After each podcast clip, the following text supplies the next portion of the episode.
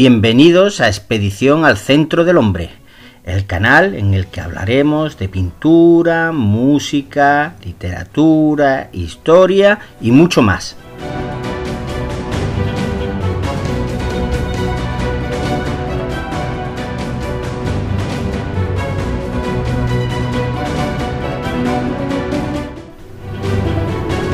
Buenos días. Hoy vamos a continuar con Historia de España con el tema que hace referencia a la península ibérica en la Edad Media. En este caso, en concreto, nos vamos a centrar en Al-Ándalus. Comenzamos una breve introducción indicando de dónde viene ese proceso conquistador de los musulmanes en la península. En un principio el Islam va a nacer con Mahoma en la península arábiga, cuando éste, en el 622, inicia la llamada Égira entre la Meca y Medina. Mahoma acaba con el politeísmo reinante en la península ibérica, impone esa nueva religión islámica y empieza ese proceso de expansión que le lleva a que en el año 632, que es el año de su muerte, la península arábiga esté ya totalmente unificada. Sus primeros descendientes van a ser los califas ortodoxos, que van a llevar las fronteras del Islam y por lo tanto también su religión a territorios como Siria, Mesopotamia, que son las actuales Irán e Irak, o Egipto. La conquista del título califal para la familia siria de los Omeyas llevó a estos a lugares más lejanos como la península ibérica. En el 711, aprovechando la decadencia de los visigodos, como vimos en el tema anterior, van a llegar a la península ibérica los musulmanes, la presencia de estos aquí en la península va a durar aproximadamente unos 800 años, desde este 711 hasta 1492, momento en el que se produce la conquista del reino nazarí de Granada a mano de los reyes católicos. Aunque realmente la definitiva expulsión de estos de la península no se va a realizar hasta 1609, cuando Felipe III decreta la expulsión de los moriscos. Claro, 800 años en la que los musulmanes han estado en la península, lógicamente han dejado una huella indeleble en la cultura de la península. Como son muchos años de dominación musulmana, la historia hemos dividido este, este periodo de dominación en distintas etapas. La primera etapa será la del Emirato dependiente, la segunda el Emirato independiente, el tercero el Califato de Córdoba, después tenemos los primeros reinos de Taifas, la dominación almorávide, segundo reinos de Taifas, dominación almohade y por último Después de los terceros reinos de Taifa vendrá el reino nazarí de Granada. La península ibérica, durante la Edad Media, va a encontrarse con dos culturas que predominan en el territorio, que va a ser la musulmana, llamada Al-Ándalus, que es en un principio una provincia más de ese mundo musulmán, y por otro, una península cristiana, unos reinos cristianos, que tienen en común la religión, aunque son territorios independientes unos de otros. Desde el norte peninsular, desde la zona cantábrica y asturiana, los reinos cristianos van a comenzar un proceso de repoblación de los territorios del sur abandonados por los musulmanes, periodo al que se le va a llamar el de la reconquista. Bien, en el aspecto social conviene decir que la mayoría de los musulmanes de Al-Ándalus van a ser hispano-visigodos, es decir, van a ser cristianos que se han convertido al Islam. A esto se le va a llamar muladíes. También vamos a encontrar en la parte superior a los bereberes, un escalón por encima a los musulmanes que proceden de Oriente, básicamente sirios, y en la parte superior de esta pirámide de musulmanes podríamos decir que se encuentran los árabes. Los no musulmanes también forman parte de esta organización social. Vamos a tener a los cristianos, a los que se le llaman mozárabes, y judíos, que van a mantener su religión a cambio del pago de un impuesto. A los cristianos y a los judíos también se les denomina dimníes. Vamos a centrarnos a continuación en la evolución histórica de Al-Ándalus. Bien, comenzamos por el Emirato dependiente de Damasco. Este periodo abarca desde el año 711 hasta el año 756. En el 711, Tariq cruza el estrecho de Gibraltar, vence a los seguidores de Don Rodrigo en la batalla del Guadalete y una vez que están en la península se plantea pues si hemos derrotado fácilmente a una de las facciones, podemos quedarnos fácilmente con este territorio y por lo tanto acaban derrotando también a los seguidores vitizanos.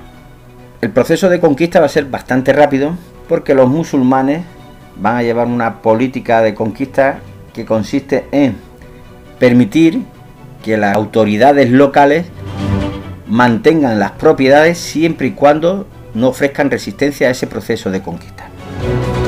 A todo ello hay que sumar que la carga impositiva era más baja que la que habían impuesto hasta ese momento los visigodos, de manera que la población hispano-visigoda acogió con los brazos abiertos a estos musulmanes.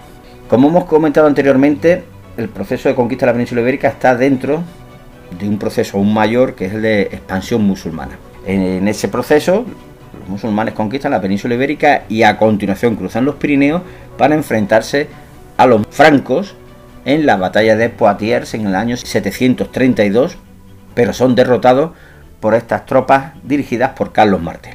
Así que los musulmanes vuelven a cruzar los Pirineos y ya definitivamente se quedan en la península ibérica olvidando esa expansión que pretendían hacia el resto de Europa.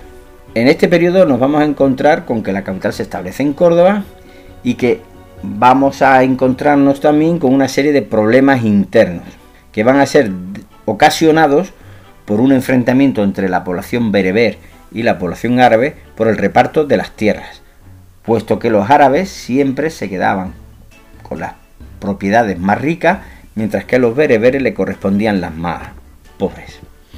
La segunda etapa es el Emirato Independiente, que se va a extender entre los años 756 y 929. En el año 755 se produce una sublevación de una familia iraquí de Bagdad, la familia Abasi, que acaba en Damasco, capital de ese califato omeya, con prácticamente la totalidad de esta familia. De esta masacre se salva Abderramán I, que consigue escapar, cruza todo el norte de África, el estrecho de Gibraltar y en el año 756 llega al Andalus, proclamándose emir. Es importante que sepamos que consigue proclamarse emir aquí en el Andalus porque el proceso de conquista peninsular lo habían llevado a cabo bereberes y una importante población siria. De manera que estos sirios que están aquí en la península acogen con los brazos abiertos a este último mella que queda con vida. En este periodo va a seguir existiendo una serie de problemas. Vamos a tener que los gobernantes de las marcas fronterizas no obedecen las órdenes que llegan desde Córdoba. Van a continuar los enfrentamientos entre los árabes y los bereberes y los mozárabes, que pagan esos impuestos especiales que comentamos anteriormente por ser cristianos, van a llevar a cabo una serie de revueltas. El tercer periodo ante el que nos encontramos sería el Califato de Córdoba, que se va a extender entre los años 929 y el 1031. Abderramán III se convierte en emir, va a poner fin a esas sublevaciones de las que hablábamos anteriormente, a esas luchas internas entre bereberes y árabes y finalmente, una vez eh, centralizado todo el poder en su persona, decide proclamarse en el año 929 califa, que recordemos es la máxima autoridad política y religiosa. De manera que nos vamos a encontrar con un califa abasí en Bagdad y otro califa en Córdoba. Este califato va a ser la etapa de mayor esplendor económico y político del Andalus. Entre otras cosas va a mandar la construcción de la ciudad palatina de Medina Zahara, está a las afueras de la actual Córdoba, donde Abderramán III se aísla y donde va a recibir a las embajadas de los monarcas cristianos de la península y a monarcas extranjeros de otros territorios.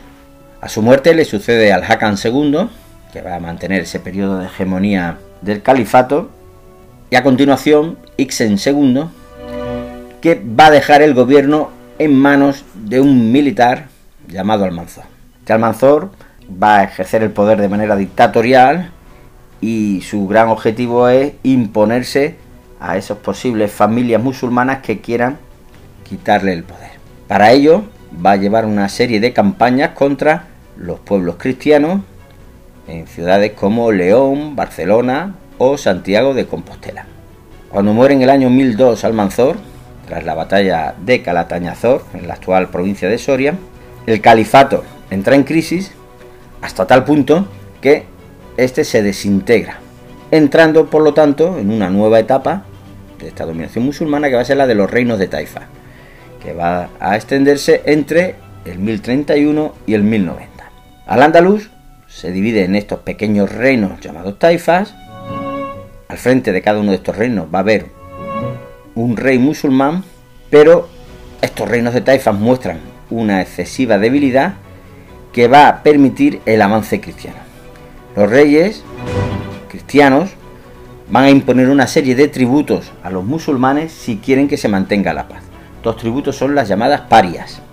En un momento dado, el rey de Castilla, Alfonso VI, conquista Toledo en el año 1085. Los reyes Taifa entran en pánico y deciden pedir ayuda a los almorávides, que eran un nuevo imperio que se había quedado en el norte de África. Su rey Yusuf cruza el estrecho al frente de su ejército y derrotan a Alfonso VI en la batalla de Zalaca. Entre el 1090 y el 1236 vamos a tener el periodo de las invasiones africanas. Los almorávides acaban con estas taifas, unifican todo al Andalus y frenan a los cristianos. En 1118, Alfonso I el Batallador va a conquistar Zaragoza, capital de ese reino de taifa por lo que al Andalus vuelve a fragmentarse con la aparición de unos segundos reinos de taifas. Los almohades, que se habían hecho con el poder en el norte de África sustituyendo a los almorávides, van a vencer a los cristianos en la batalla de Alarco, una batalla que se celebra aquí en la provincia de Ciudad Real en el año 1195. Pero posteriormente, los cristianos que aprenden de esos errores que cometieron aquí en Alarcos, van a derrotar a estos almohades en las Navas de Tolosa en 1212 momento en el que se proclaman las terceras taifas independientes. Finalmente, con la entrada, con la llegada después de la victoria de las Navas de Tolosa, los cristianos tienen acceso directo a todo lo que es el Valle del Guadalquivir y acaban tomando todas las taifas excepto la de Granada, que pasa a convertirse en el año 1236 en el reino nazarí de Granada, que se va a extender hasta 1492. Este reino va a ser fundado por Mohamed Ben Nasser, al principio van a pagar unas parias a Castilla, van a ayudar incluso a los cristianos a que conquisten la ciudad de Córdoba.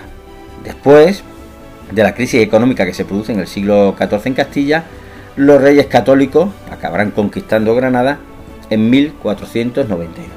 En cuanto a la economía, la agricultura va a ser el sector económico más importante, estaba muy desarrollada, van a seguir funcionando la trilogía mediterránea, que ya hemos visto que desde época romana imperaba en la península, se exportaba el trigo y el aceite y se consumía vino, porque recordemos que la religión musulmana en, la península ibérica no era tan estricta como lo era en el resto del mundo musulmán.